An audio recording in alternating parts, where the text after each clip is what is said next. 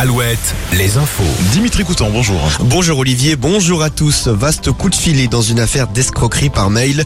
19 personnes interpellées lundi dernier en Belgique et en France, notamment à Nantes. Des messages annonçaient une convocation judiciaire en réalité fausse. Les victimes étaient menacées de poursuites à moins de payer. Une escroquerie qui aurait rapporté 3 millions et demi d'euros à ses auteurs. Plus de 400 plaintes ont été déposées. 15 des 19 suspects feront l'objet d'un procès. Emmanuel Macron attendu à Marseille aujourd'hui. Le chef de l'État mène une visite de trois jours dans la cité phocéenne. Le chef de l'État qui annonce ce matin qu'il sera possible de payer l'amende forfaitaire pour consommation de drogue en liquide ou en carte bancaire dès la fin de l'été. Un décret est en préparation. La mobilisation des greffiers ce lundi, ils sont 10 000 en France, indispensables au bon fonctionnement de la justice. Ils protestent contre un projet de revalorisation salariale trop faible selon eux.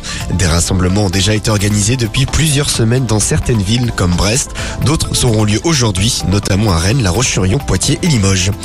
Jour de stress pour les 867 000 candidats au brevet des collèges. Les épreuves ont, eu, ont lieu aujourd'hui et demain. Ça commence ce matin avec le français avant les maths cet après-midi. Passons à la page sportive avec du basket. Victor Wembanyama ne disputera pas la Coupe du Monde avec l'équipe de France. Le tout nouveau joueur des Spurs de San Antonio l'a annoncé hier à nos confrères de l'équipe. Il faudra donc attendre les JO de, de Paris 2024 pour voir Wemby dans une phase finale avec les Bleus.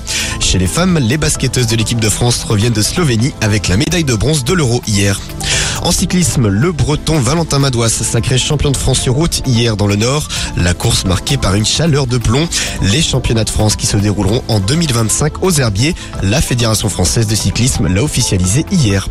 La météo pour terminer, de nouveau un grand soleil aujourd'hui avec tout de même quelques brumes matinales localement et un peu de vent à l'ouest entre 26, entre 20 et 27 degrés.